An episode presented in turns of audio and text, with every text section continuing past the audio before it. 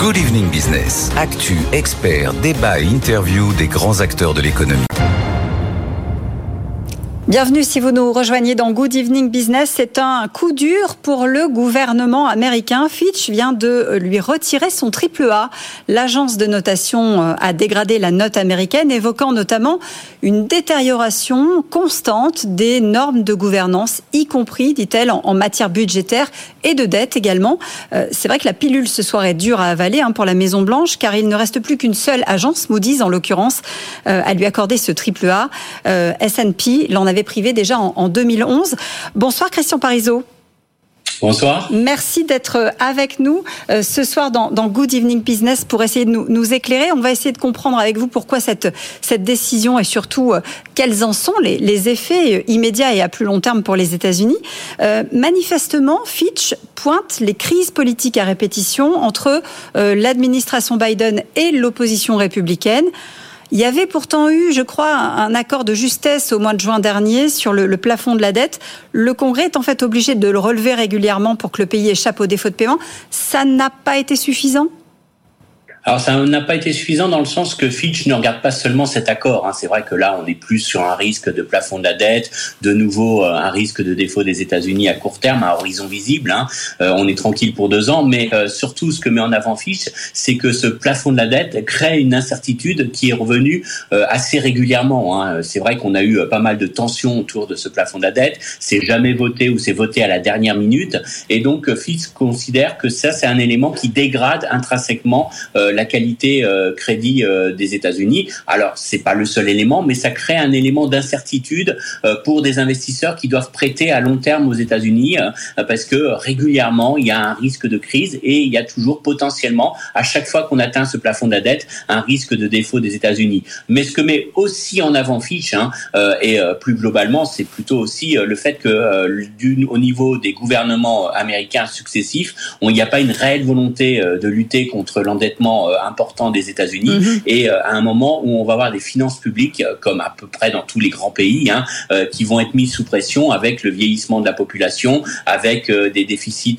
sociaux qui seront plus importants et donc Fitch met en avant ce risque technique potentiel hein, de défaut technique des États-Unis qui peut revenir régulièrement au cours des prochaines années, mais met aussi en avant hein, des éléments un peu plus long terme qui sont véritablement une dégradation des finances publiques qu'on a observé au cours des dernières années. Oui, on parle d'errement euh, sur la question en fait depuis une vingtaine d'années maintenant, et Fitch le reconnaît. Mais, mais pourquoi est-ce qu'elle décide de dégrader maintenant? S&P l'avait fait en, en 2011. Il faudrait presque demander à Fitch. Euh, maintenant, en tout cas, c'est clair que Fitch veut, veut, surtout marquer et envoyer un signal fort aux politiques américains en indiquant que aujourd'hui, quand même, le fait qu'il n'y ait pas de euh, consensus euh, au sein des républicains et des démocrates sur euh, la dette, sur la volonté vraiment de, de réduire l'endettement des États, est perçu aujourd'hui par Fitch comme un élément négatif. Donc c'est plus un avertissement. Alors attention, hein, passe, on, dégrade d'une note, d'un cran. Hein. Mhm. On passe d'un triple A à, double à double A euh, à plus. Hein. Donc on n'est pas non plus euh, sur une qualité de crédit euh, très mauvaise. On reste encore sur une qualité très bonne des États-Unis, mais c'est juste un signal pour montrer que un consensus politique et une vraie volonté des politiques américains de réduire l'endettement des États, de des États-Unis serait un élément positif. Et pour l'instant, Fitch sanctionne plutôt cet élément-là, à mon avis, à court terme, suite à naturellement ce qu'on a connu avec euh, cette crainte qu'on a eue à un moment donné d'une euh, d'une faillite, euh, d'un non remboursement technique des États-Unis suite à ce plafond de la dette qui a eu, qu'on a eu vraiment du mal à avoir un accord en dernière minute. oui, parce que tout le monde a bien conscience. Hein, arrêtez-moi si je me trompe, Christian Parisio, que triple A ou pas, double A plus ou pas, la dette est là pour pour l'économie américaine et qu'elle s'accroît. Oui, euh, la dette euh, américaine est, reste de très bonne qualité.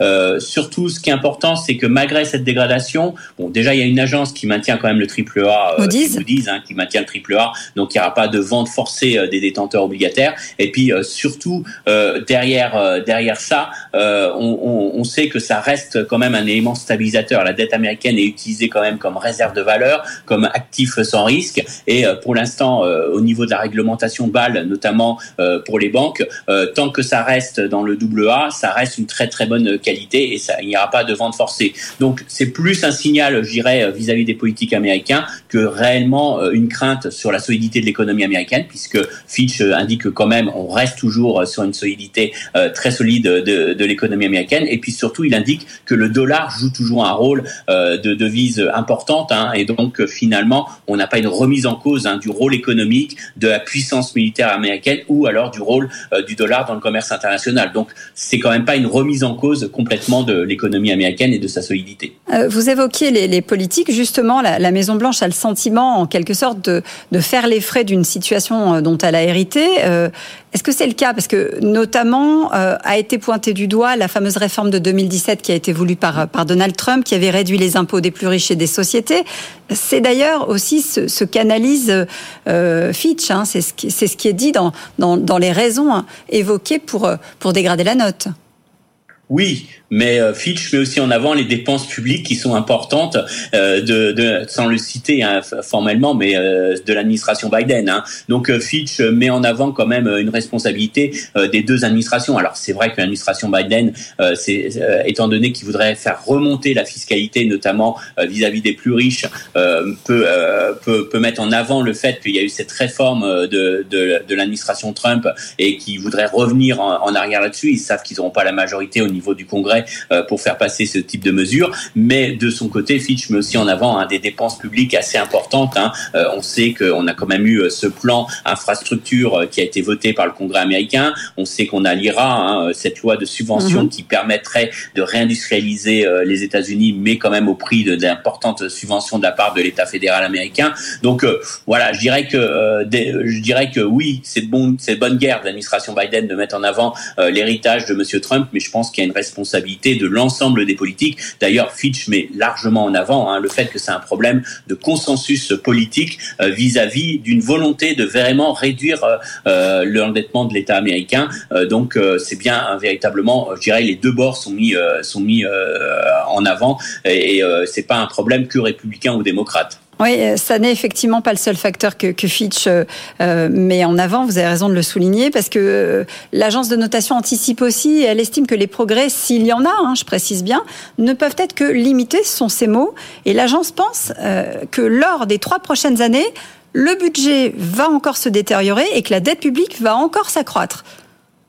Ah oui, ça c'est un vrai problème de fond. C'est-à-dire que d'une part, et ça c'est pas que les États-Unis, mais l'ensemble des grands pays développés, on sait qu'il va y avoir une pression beaucoup plus forte hein, sur les déficits publics liés au vieillissement de la population, hein, naturellement, qui va jouer euh, énormément, notamment sur les comptes de la sécurité sociale euh, américaine, mais ça se retrouve dans tous les pays avec des hausses de dépenses euh, de santé, hein, mécaniquement. Donc on a ce vieillissement de la population, et puis Fitch met en avant quand même des vrais problèmes de recettes de l'État fédéral. C'est vrai que dernièrement, on a eu des déceptions hein, sur les recettes de, l'État fédéral. Alors c'est lié naturellement à ces baisses d'impôts passées hein, et euh, la baisse de la fiscalité sur les impôts, notamment sur les impôts sur les sociétés, mais euh, c'est lié clairement à, à des rentrées fiscales inférieures aux attentes. Et puis derrière ça, il y a aussi le fait qu'on voit qu'il y a un petit changement de politique monétaire aux États-Unis. Mhm. Euh, il y a encore quelques mois, on aurait parlé que la Banque centrale américaine achetait de la dette américaine. Hein. Je vous rappelle que quand la Banque centrale américaine euh, achète des obligations euh, américaines, bah, elle revient à stériliser cette obligation puisque les intérêts perçus de cette de ces achats sont reversés à l'État américain. Donc ça permet finalement d'enlever une partie de cet endettement. Or, on voit qu'aujourd'hui, la priorité de la Banque centrale américaine, comme de la BCE, comme de l'ensemble des grandes banques aujourd'hui, c'est de lutter contre l'inflation. Donc il ne s'agit plus du tout aujourd'hui euh, d'acheter des obligations euh, sur le marché euh, des titres de, obligataires de l'État fédéral. Et donc aujourd'hui, il va falloir véritablement financer ce déficit public sans l'aide des banques centrales, puisque aujourd'hui, les banques centrales sont focalisées et préoccupées dans leur lutte contre l'inflation. Donc derrière ça, il y a peut-être aussi le fait que on n'a peut-être plus des banquiers centraux qui sont là pour financer les déficits publics et qu'il va falloir aujourd'hui trouver des équilibres, des équilibres budgétaires euh, qui ne dépendent plus euh, forcément de financement euh, des banques centrales. Donc c'est un changement de monde aussi, hein, avec le retour de l'inflation et ses conséquences. Et ben pour les finances publiques, ça veut dire aussi peut-être un peu plus de rigueur dans la gestion des dépenses publiques.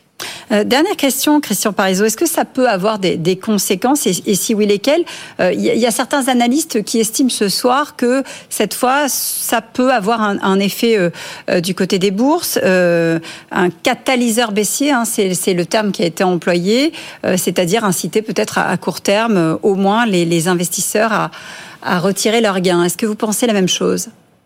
Alors, à court terme, ça peut avoir une petite incidence. Alors, je vous aurais dit il y a encore quelques mois, non, ça n'aura pas d'incidence parce qu'en plus, il y a encore une, un triple A auprès d'une agence de notation. Les gens ont quand même confiance dans l'économie américaine. Donc, je dirais que globalement, euh, ça, ça remet pas du tout en cause la qualité crédit euh, des États-Unis. Mais à très court terme, ça peut avoir quand même une petite incidence parce qu'on sait que le Trésor américain doit émettre énormément de dettes sur ce deuxième semestre 2023 euh, parce que avec ce plafond de la dette, hein, l'État américain n'avait pas mis, hein, arrêter ses émissions obligataires. Euh, et là, on va être sur euh, véritablement des émissions records hein, euh, qu'on n'a jamais vues. Et il va falloir attirer des capitaux. Alors, naturellement, les gens vont prêter à l'État américain. Il n'y aura pas de problème de financement, mais ça, ça dépend surtout à quel coût, à quel prix on va accepter aujourd'hui de prêter à l'État américain.